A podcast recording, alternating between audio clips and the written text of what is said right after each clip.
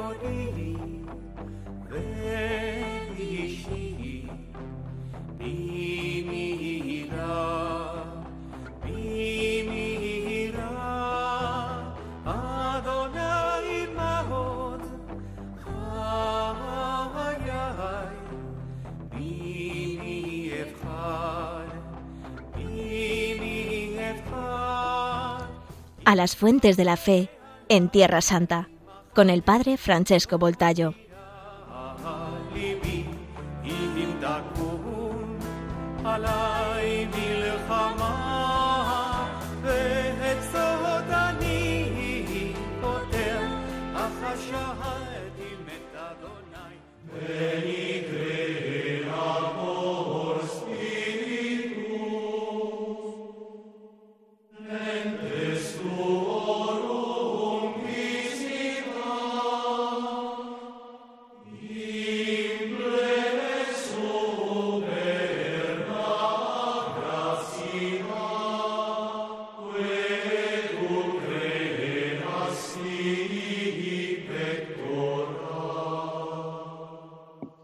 Amigos de Radio María, buenos días a todos. Hoy vamos a hablar de la fiesta de Pentecostés judía, en hebreo se dice Shavuot, y claramente su relación como esta fiesta de Shavuot de la Pentecostés judía ilumina la fiesta cristiana de Pentecostés, porque nuestras raíces, nuestras fuentes están claramente en el Antiguo Testamento, en el pueblo judío, también en su liturgia, en sus fiestas. Según el calendario judío, la fiesta de Shavuot, de Pentecostés, Pentecostés es el nombre griego, se celebra el 6 o el 7 de un mes llamado Sivan. Según la escritura, eh, o sea, la Pascua es el primer mes del año que se llama en hebreo Nisan. Entonces, en Éxodo 19, versículo 1, se dice que Israel llega al monte Sinaí en el tercer mes de la salida de Egipto. Quiere decir que, siguiendo la cronología bíblica,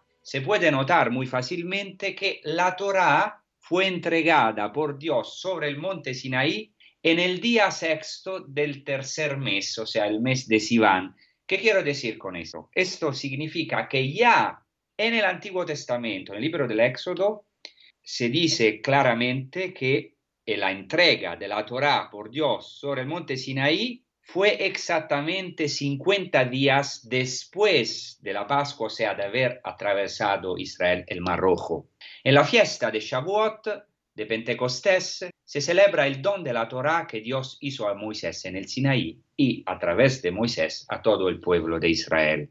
Por esa razón, Shavuot se llama por los judíos en hebreo Zeman Matan Toratenu, que quiere decir el tiempo del don de nuestra Torá, o sea, del don de nuestra ley.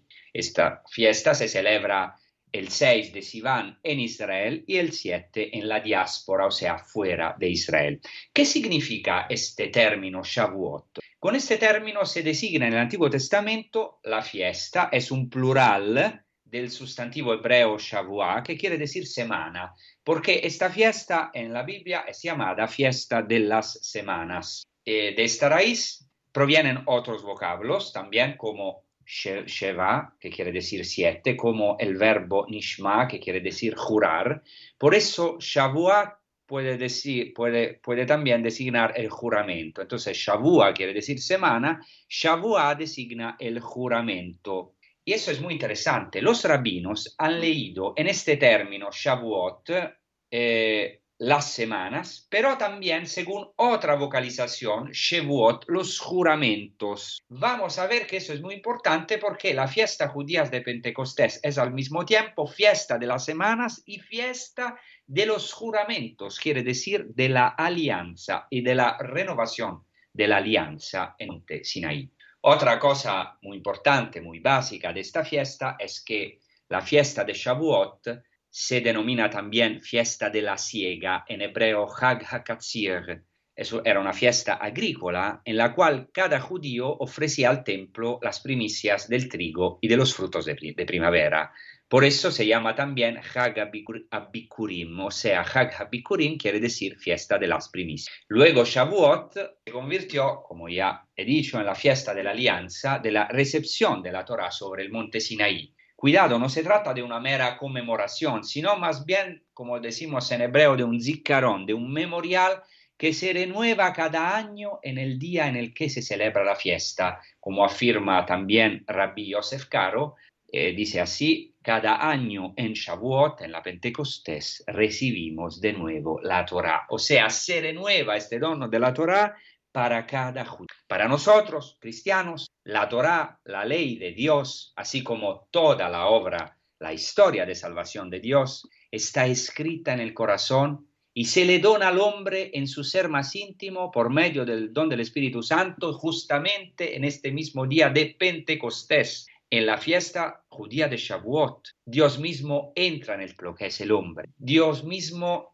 en este día de Pentecostés se hace uno con el hombre y esto supone el cumplimiento de toda la alianza antigua prometida por los profetas de la ley en la nueva alianza escrita en el corazón. Entonces, para los judíos, en cada fiesta de Shavuot, Dios renueva el don de la ley al pueblo. Por esta razón, por ejemplo, hoy, en la vigilia de la fiesta, los judíos suelen pasar una noche entera escrutando la Torá, la ley en espera de recibir este don como si lo recibieron de nuevo en, en el Sinaí. Entonces se renueva el milagro del monte Sinaí. Dios dona su palabra de vida en el hoy del pueblo, en el hoy de la liturgia, unido esto, como ya he dicho, todo esto es conectado al concepto de ziccarón, del que somos deudores al pueblo judío, del memorial, se hace memorial. Y nosotros también, los cristianos, en la liturgia de Pentecostés, de Pentecostés como en cada liturgia, actualizamos en la vida de la asamblea cristiana de la iglesia el acontecimiento que se celebra en el mismo momento en que se celebra. O sea, también para nosotros los católicos, la liturgia hace actual lo que Dios ha cumplido ya en la historia de la salvación.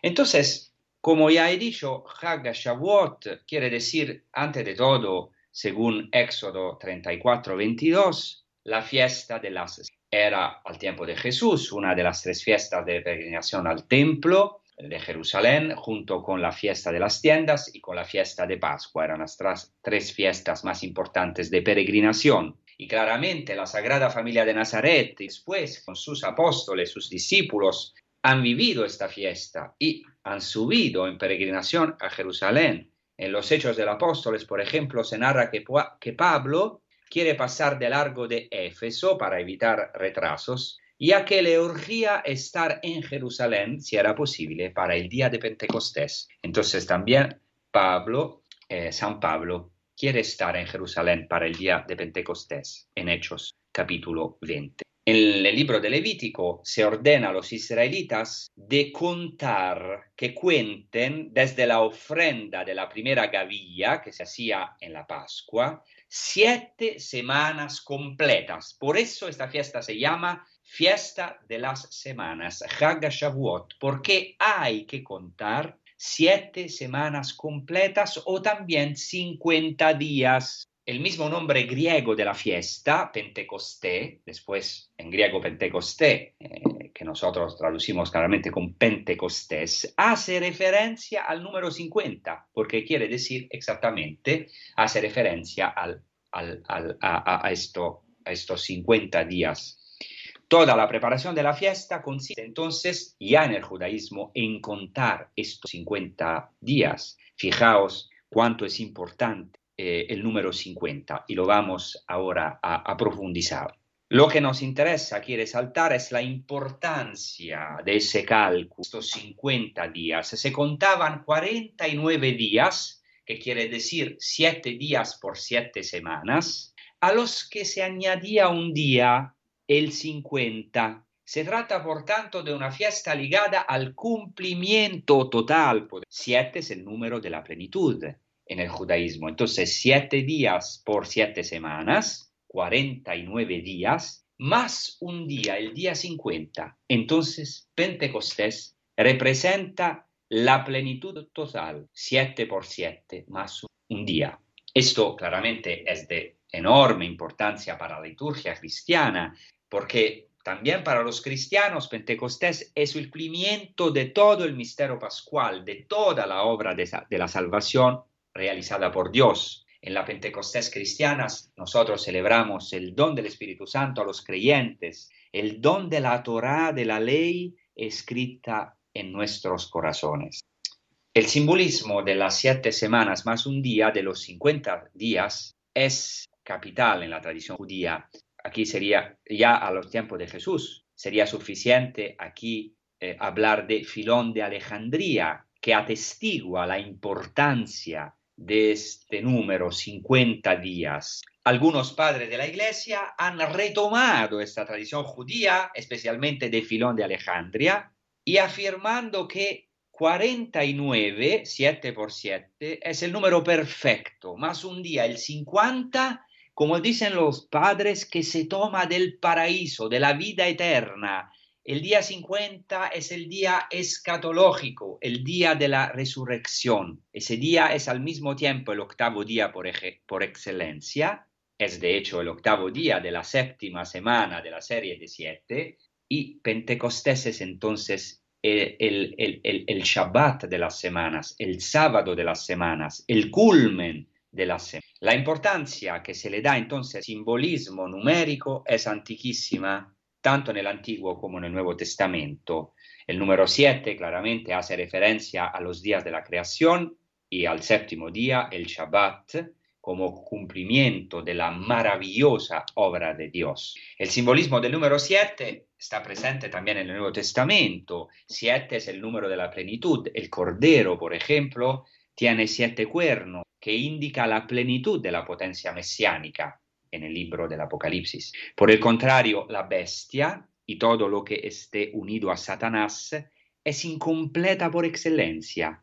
Por ejemplo, su número es 666. Nunca llega jamás al 7, es decir, nunca llega a la plenitud porque el demonio, la bestia, puede dar solamente solo una ilusión temporal de felicidad, es una falsificación de la plenitud, de la perfección de Dios. Entonces, la fiesta judía de Shavuot, si se considera el cálculo de los días, celebra la plenitud, el culmen de la obra divina, y por esto en hebreo se llama también Atzeret, que quiere decir conclusión, o sea, es como el cierre de toda la historia, la plenitud de los... También el simbolismo del número 50 en la escritura es digno de mencionarse porque hace referencia al año del jubileo. En el, por ejemplo, en el libro de Levítico, al capítulo 25, se prescriben se prescribe que hay que contar siete semanas de años, es decir, siete veces siete años, y estas siete semanas de años sumarán un periodo de 49 años. Entonces, el año 50 se declara santo. En, eso en, este año, el año 50, se proclama la liberación y es un jubileo, representa la reconciliación total. Es el año de la remisión de los pecados y del reposo sabático. Y los padres de la iglesia otra vez retomarán esta simbología cuando afirmarán que Pentecostés es el día del perdón de los pecados. Entonces en la iglesia antigua no era importante solo el día 50, sino más bien toda la cincuentena pascual. Era tan importante en la iglesia la cincuentena pascual y hasta ahora en nuestra liturgia el tiempo de Pascua, que nosotros llamamos el tiempo de Pascua, pero en la iglesia antigua era tan importante que en esta cincuentena estaba prohibido ayunar o estar triste. Era necesario orar o asistir a la liturgia estando de pie, como signo de la resurrección. Era prohibido arrodillarse. Fijaos la importancia de la Pascua, de la resurrección en la iglesia de los primeros siglos. Entonces, los días de la cincuentena pascual se celebraban como un único día de Pascua. Y también para nosotros, cristianos, los católicos, los 50 días de Pascua son como un único día, porque Pentecostés completa el misterio pascual, es el culmen del misterio pascual. Y claramente en, esta, en este episodio de hoy quiero subrayar esto, lo vamos a subrayar más y más. Entonces, podemos concluir esta primera parte diciendo que la fiesta de Shavuot, la fiesta judía de Pentecostés, está unida al culto. Y esto vale aún más para nosotros, porque la resurrección de Cristo, que constituye el centro del cristianismo, la buena noticia, no es eficaz en los cristianos sin el don del Espíritu del resucitado en el corazón de los creyentes, que hace actual el acontecimiento de la resurrección en los cristianos. Entonces, la efusión, el don del Espíritu Santo es la coronación de toda la obra de salvación cumplida en Jesús. Como he dicho, Shavuot es también eh, para los judíos la fiesta de la siega. Y eso es muy interesante. Durante la siega se ambienta un libro del Antiguo Testamento, que es el libro de Ruth, que se lee, se proclama precisamente durante la fiesta judía y en este, eh, en este libro se presenta Ruth, la segadora, que encuentra a Boz en los campos de trigo de Belén, justamente en el tiempo de la siega. Como sabemos, Ruth era una mujer extranjera, una pagana moabita, que se convierte en la antepasada del rey David y por tanto del Mesías. Entonces, esta fiesta, este libro de Ruth, es conectado, es relacionado también a los paganos, porque Ruth era una pagana y para nosotros claramente la Virgen María, la Santa Virgen María, aquí estamos, Radio María cumple la figura de Ruth porque ella es la madre del Mesías permaneciendo siempre virgen. Y María, exactamente como Ruth, tiene que vivir una historia amarga. Voy aquí muy brevemente, eh, quiero acordaros la historia de Ruth, que era la nuera de Noemí, que también tiene que vivir una historia de gran sufrimiento y amargura. El nombre Noemí en hebreo significa dulzura, pero sin embargo, a causa de las tragedias que tiene que vivir, Noemí lo cambiará por el de Mara, que hace referencia a la amargura. Es muy interesante porque Mara es cercano también al nombre María.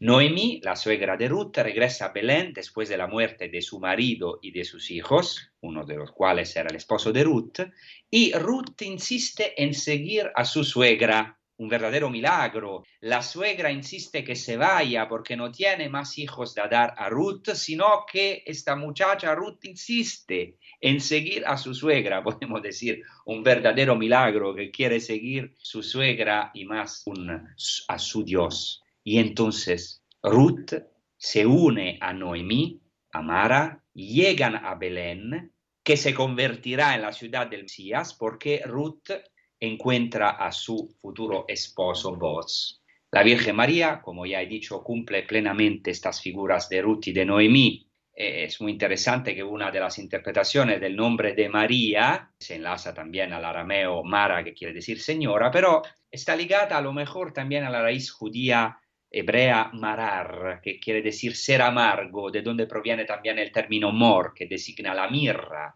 y quizás alude también al nombre del monte Moria, donde Abraham se dirigió a sacrificar a Isaac, a vivir su amargura, o está todo relacionado. En el Nuevo Testamento hay muchas alusiones a la ciega. La ciega en el Nuevo Testamento es el símbolo de la evangelización y también del juicio final. Entonces aquí podemos ver también una alusión a la fiesta judía de Pentecostés que se llamaba también fiesta de la ciega. Por ejemplo, en el Evangelio de Juan, después del diálogo con la samaritana, Jesús proclama a sus discípulos, ¿no decís vosotros cuatro meses más y llega la ciega? Pues bien, yo os digo, alzad vuestros ojos y ved los campos que blanquean ya para la ciega.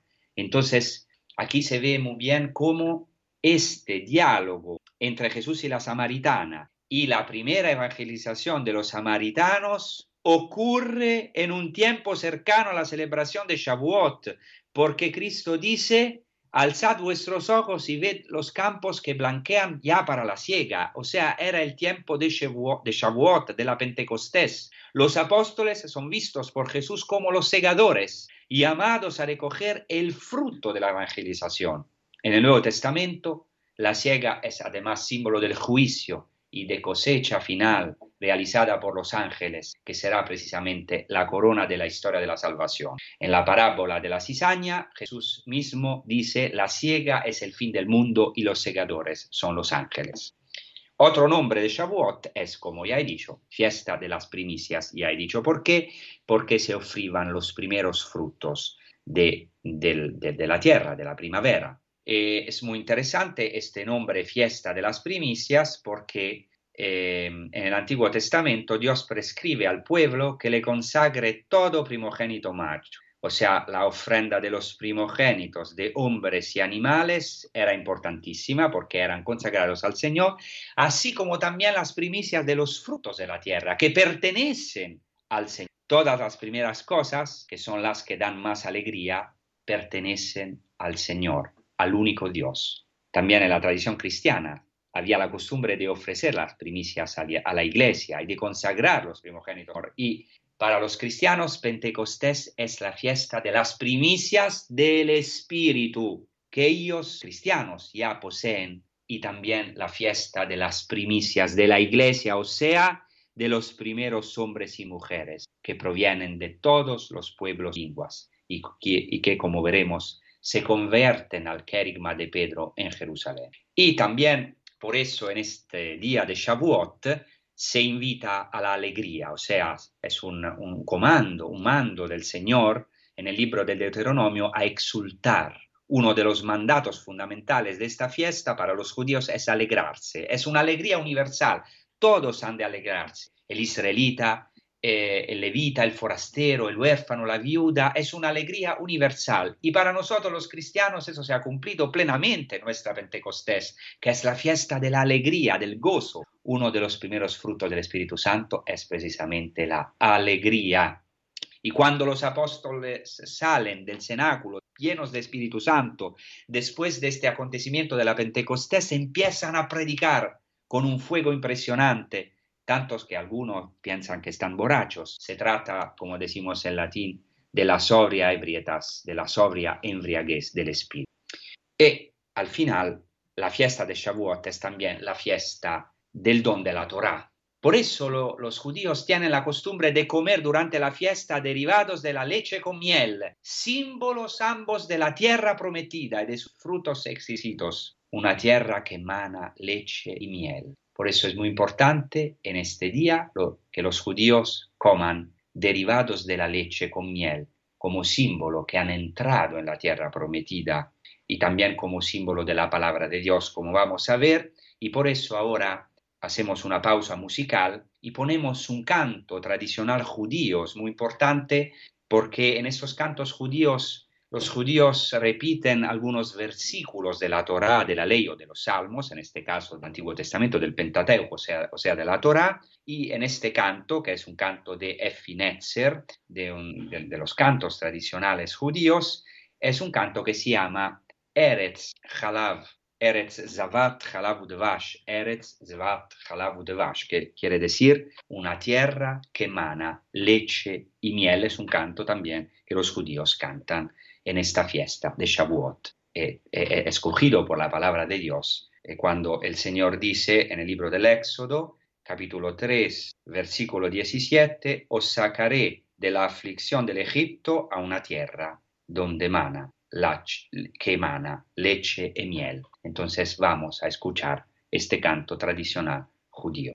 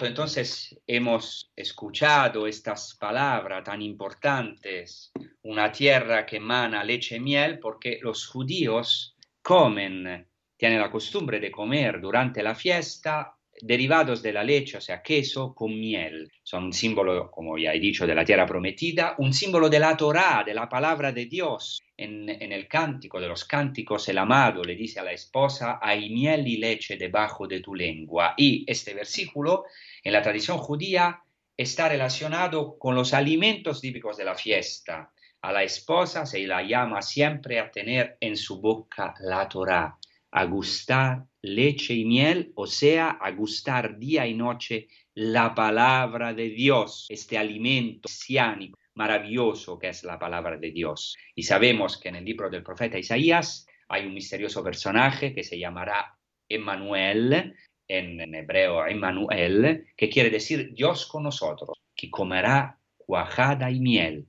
Y por eso los primeros cristianos recién bautizados, después de la noche de la vigilia de Pascua, por una semana gustaban la leche y la miel como signo de la verdadera tierra prometida que es el reino de los cielos, como signo que ya han entrado de cualquier manera en la vida eterna, en el banquete mesiánico con Cristo y los santos. Entonces, como ya he recordado, Shavuot celebra el día en el que Dios se ha revelado sobre el monte Sinaí y ha dado la Torah a Israel y esta fiesta se llama el tiempo del don de nuestra Torah, Zman Matan Toratenu. Y esto, en este sentido, la Pentecostés judía tiene una gran relación con el Pentecostés cristiano, porque también en nuestro Stés se proclama en la liturgia la teofanía de Dios sobre el monte Sinaí, a la que sigue la alianza y el don de la ley. En el día de Shavuot, desde muy antiguo, se renueva la alianza con Dios. Por ejemplo, en tiempos de Jesús se celebraba ya casi ciertamente esta fiesta de Shavuot como la fiesta de la Torah, como lo sabemos. Lo sabemos porque los hombres de Qumran en el día de Pentecostés renovaban la alianza de entrada a la comunidad. Y para los cristianos, el don del Espíritu Santo representa el don de la Torah en el corazón de los creyentes, como dice el profeta Ezequiel, y os daré un corazón nuevo infundiré en vosotros un nuevo, quitaré de vuestra carne el corazón de piedra y os daré un corazón de carne, infundiré mi espíritu en vosotros y haré que os conduzcáis según mis preceptos y observéis y practiquéis mis normas. Entonces el profeta anuncia aquí el don del espíritu en el hombre y la posibilidad, la capacidad de parte del hombre de cumplir la ley, la Torah, y así a través del don del Espíritu Santo, Dios mismo se entrega a los hombres, se hace más íntimo que nuestro íntimo y así se cumplen las palabras de los profetas, también de Jeremías, que eh, prometía, o sea, Dios a través del profeta Jeremías prometía la ley dentro de los creyentes, una ley escrita no ya sobre piedra, sino en los corazones de los creyentes. Y la experiencia del Sinaí se cumple totalmente en el cenáculo con el don del Espíritu Santo. Y este don del Espíritu Santo se hace actual para nosotros en el sacramento de la confirmación, en que se renueva el acontecimiento de Pentecostés para cada bautizado. Es muy interesante que en la tradición judía, según los rabinos, el Mesías revelará una nueva alianza. E ellos lo dicen, una nueva Torah. ¿Qué quiere decir nueva Torah? No claramente en contradicción, que no es en contradicción con el Antiguo Testamento, con la antigua Torah, pero una nueva Torah que manifestará los secretos de la Torah y la interpretará. Y esto se ha cumplido para nosotros en, en, Jesucristo, en el don del Espíritu infundido en nuestros corazones. Entonces podemos decir que no es casual que Dios haya elegido la Pascua judía para los acontecimientos de la pasión, muerte y resurrección de Jesucristo y que haya elegido Shavuot, la Pentecostés el Pentecostés judío, para, para el don del Espíritu Santo descendido al corazón de los creyentes. Entonces el Espíritu de Dios es la plenitud, el cumplimiento, la alegría plena. Un texto fundamental de esta fiesta, tanto para los judíos como para los cristianos, es Éxodo capítulo 19, que tenemos ahora que comparar con Hechos de los Apóstoles capítulo 2, que narra el don del Espíritu a los discípulos y a la Virgen María el día de Pentecostés. Y así podemos mostrar, pues, mostrar el cumplimiento de, todo, de todos estos elementos en la nueva alianza. En el libro del Éxodo, en, en el capítulo 19, se dice, así voy a, proclamar el texto de Éxodo 19, algunos versículos del 16 al 25, así como se proclama en la liturgia católica de la vigilia de Pentecostés. Voy a proclamar algunos versículos solamente de este texto. Al tercer día, al amanecer, hubo truenos y relámpagos y una densa nube sobre la montaña. Se oía un fuerte sonido de trompeta y toda la gente que estaba en el campamento se echó a temblar. Moisés sacó el pueblo del campamento al encuentro de Dios y se detuvieron al pie de la montaña. El Señor llamó a Moisés a la cima de la montaña y Moisés subió. Y dijo el Señor a Moisés, baja íntima al pueblo para que no traspase los límites para ver al Señor, pues perecerían muchos. Los sacerdotes que se han de acercar al Señor, que se purifiquen también, para que el Señor no arremeta contra ellos. Moisés contestó al Señor, el pueblo no podrá subir al monte Sinaí, porque tú mismo nos, has advertido diciendo, traza un límite en la montaña y consagra. En, los Hechos de los Apóstoles, al capítulo 2, hay un estrecho paralelismo entre esta narración proclamada y lo que pasó exactamente en el cenáculo, la venida del Espíritu Santo. Hay, o sea, un estrecho paralelismo entre el monte Sinaí y el monte Sión. En el texto antes citado, el encuentro con Dios es algo tremendo. Y eso es un modo de, expresar que Dios es el totalmente otro, mensurable. Y inmediatamente después de este texto que he proclamado, en el libro del Éxodo, Dios pronuncia las diez palabras de vida, los diez mandamientos, que los judíos llaman las diez palabras de vida. Y después continúa la narración de la teofanía. Todo el pueblo percibía los truenos y relámpagos, el sonido de la trompeta, y el monte humeante, y temblando de miedo se mantenía a distancia. Este texto es de fundamental importancia en la tradición judía. E en el texto original se dice aquí, no se dice exactamente que el pueblo percibía los truenos, sino que literalmente en, hebreo se dice que el pueblo veía las voces. Entonces se preguntan los, rabinos, ¿cómo se pueden ver las voces? Ellos explican a través de un midrash que la voz de Dios era visible como lenguas de fuego.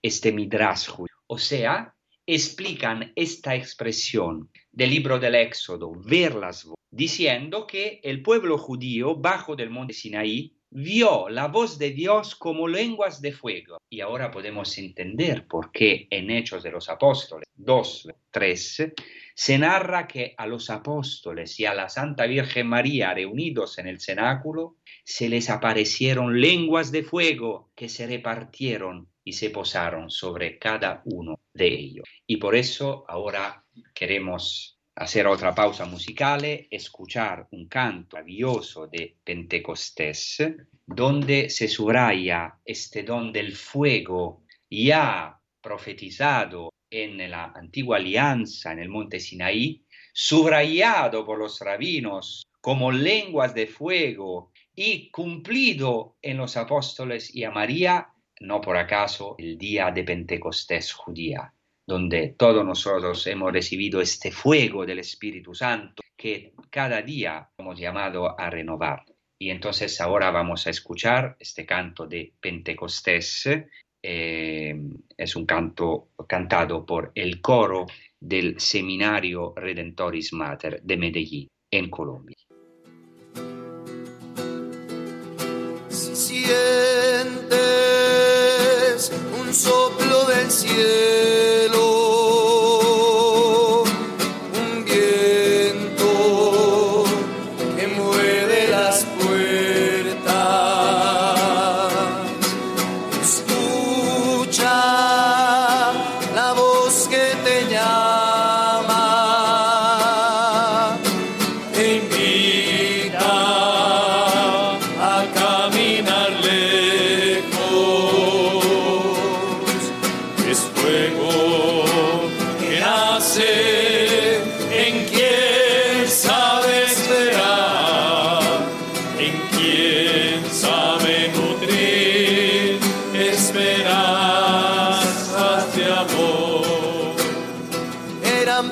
hombres como tú, como yo, habían echado las redes al lago, recogido los impuestos a la puerta de la ciudad.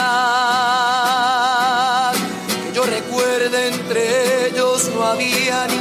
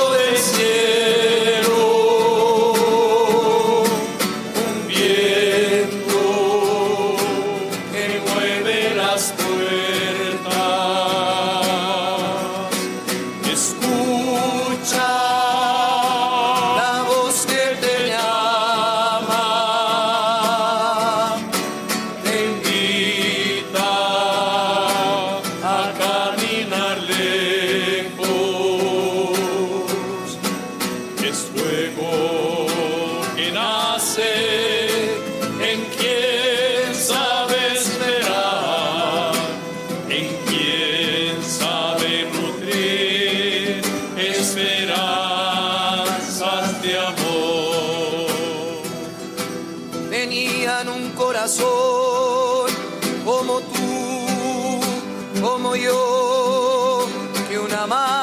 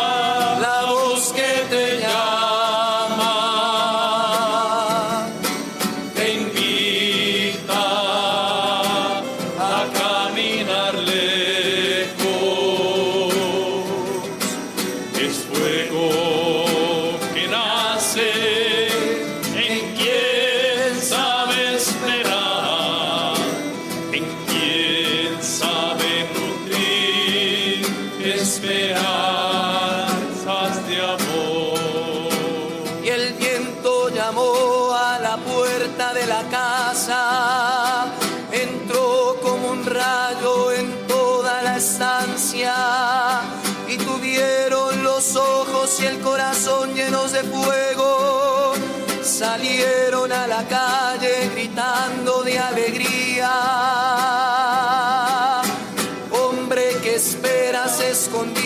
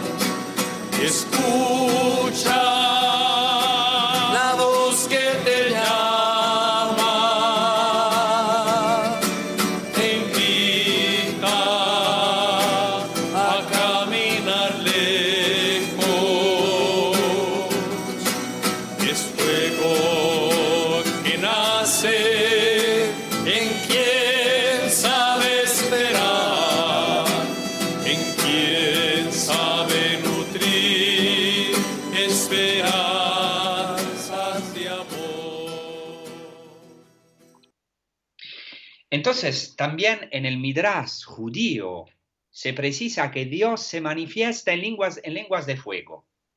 Y según los rabinos, la tradición judía, todo el mundo ha escuchado la voz de Dios que hablaba en el Sinaí, pero solo el pueblo de Israel, que era presente bajo del monte Sinaí, no solamente ha podido escuchar, sino que también ha visto la palabra de Dios bajo la forma de estas lenguas de fuego.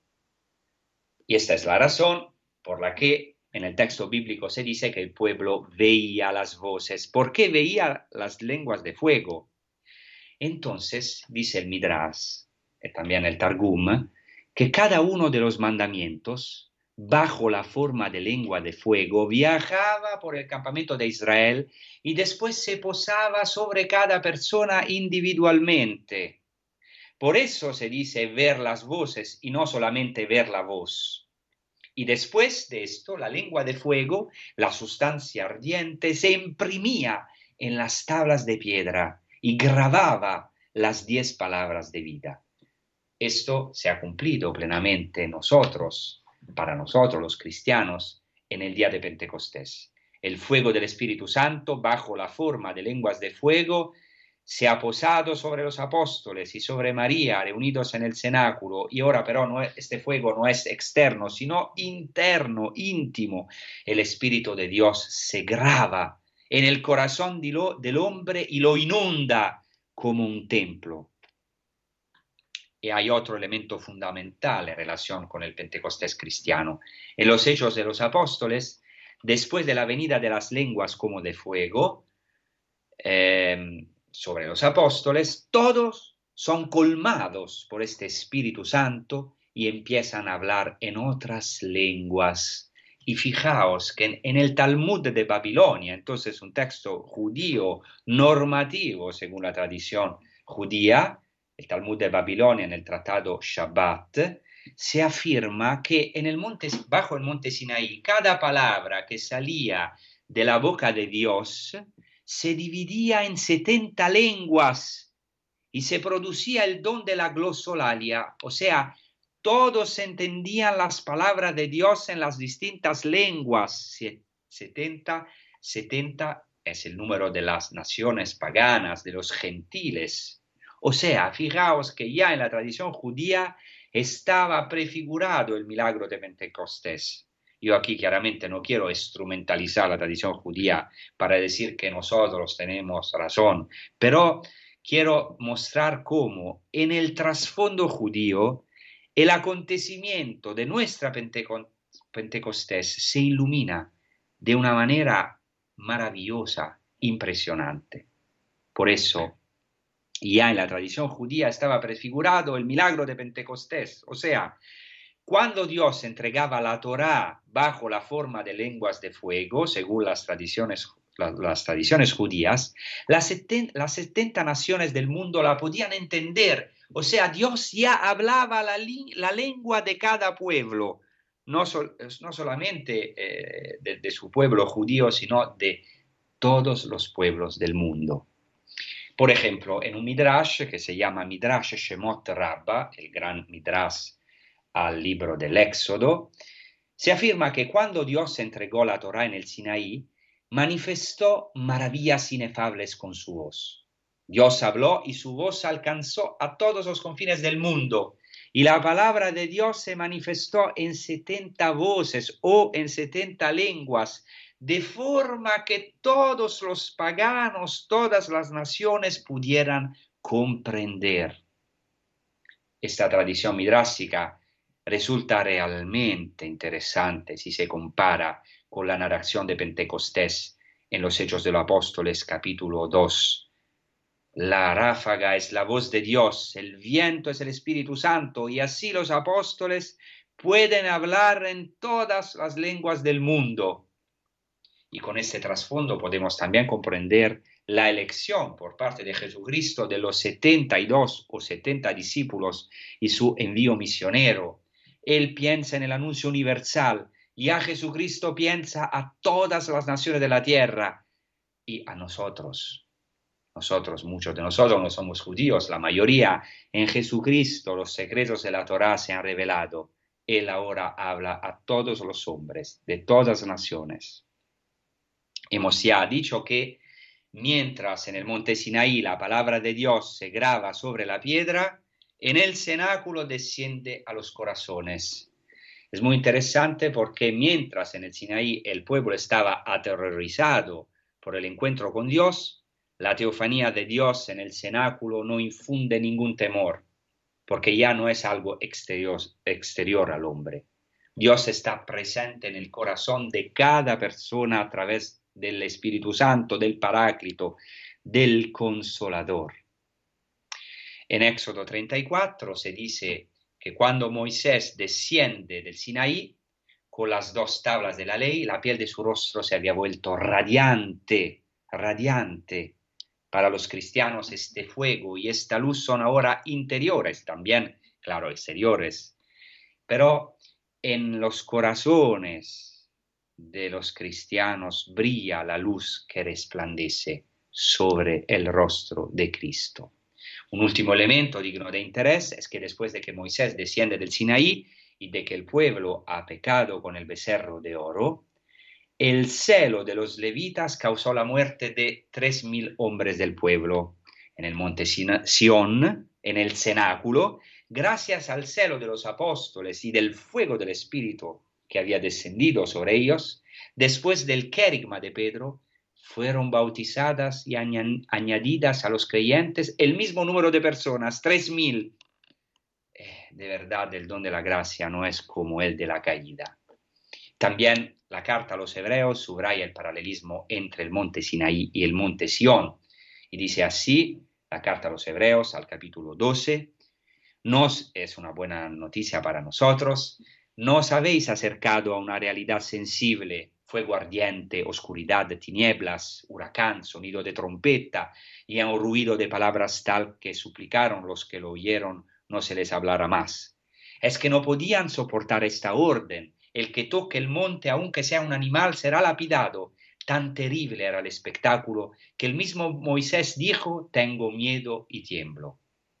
Vosotros, en cambio, os habéis acercado al monte Sión, a la ciudad del Dios vivo, la Jerusalén celestial, y a miríades de ángeles, reunión solemne y asamblea de los primogénitos inscritos en, los cielos, y a Dios, juez universal, y a los espíritus de los justos llegados ya a su consumación, y a Jesús, mediador de una nueva alianza, y a la aspersión purificadora de una sangre que habla mejor que la de Abel. Para terminar, el simbolismo que mejor expresa la alianza de Dios con su pueblo en el monte Sinaí y el don de la Torá es sin duda el de las bodas, que aparece también en el Nuevo Testamento. O sea, según la tradición judía, la tradición bíblica, la alianza en el Sinaí es como una ceremonia matrimonial entre Dios, el esposo, e Israel, su esposa. Por eso, por ejemplo, uno de los más antiguos midrases, la Mejilta, libro del Éxodo, dice que la Shejina, o sea, la presencia de Dios, ha salido al encuentro del pueblo como un esposo que sale al encuentro de su esposa. Y según la tradición judía, la tradición rabínica, Dios se ha desposado con el pueblo en el Sinaí. Moisés es el padrino, el amigo del esposo.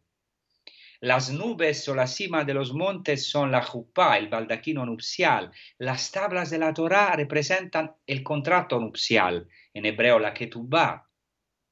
Y según la tradición midrásica, para esta ocasión Dios ha preparado a su esposa bella e inmaculada. Ha curado todas las enfermedades del pueblo que había llegado al Sinaí, ciego, cojo, enfermo. Lo primero que hizo Dios es hacer bella a la comunidad, a su esposa. Y esto para nosotros se ha cumplido con el Mesías, que no acaso Cristo empieza a hacer curaciones en su ministerio público y Jesucristo para nosotros los cristianos, el Mesías, cumple todas estas realidades prefiguradas en el Antiguo Testamento, en el judaísmo, incluida la fiesta de Shavuot, de Pentecostés. ¿Por qué? Porque para nosotros Jesucristo es el esposo y la iglesia es la esposa, purificada, santificada por el bautismo, revestida como una esposa en vestiduras, con vestiduras blancas, preparada como una mujer que se adorna para su marido, como la Jerusalén celestial. La iglesia, la comunidad, es la esposa inmaculada del Cordero Inmaculado, como afirma Lumen Gentium, el Concilio Vaticano II, y el bautismo es exactamente un misterio nupcial, ya que consiste, como dice el catecismo de la Iglesia Católica, en el baño de bodas que precede al banquete de bodas, la Eucaristía. Juan Bautista y después los apóstoles, los catequistas, son los padrinos, los amigos del esposo, que tienen la misión de entregar la Virgen al esposo, como dice San Pablo. En la encarnación, en la ofrenda de la propia vida en la cruz, Cristo se ha desposado con nuestra humanidad. Nuestro contrato nupcial, nuestra ketubá es el sermón de la montaña, que es la Torah, la ley cumplida en Jesucristo, escrita no ya en tablas exteriores, sino en el corazón, mediante el don del Espíritu Santo, fundido en Pentecostés. La cruz de Jesucristo es el tálamo nupcial, en el que el nuevo Adán ha dado su vida y de su costado ha surgido la nueva Eva, nosotros, la iglesia, la comunidad Jesucristo así nos ha salvado y nos invita al banquete de las bodas. Y estas bodas definitivas entre Dios y nosotros y la Iglesia, las bodas del Cordero, son anticipadas ya en la Eucaristía.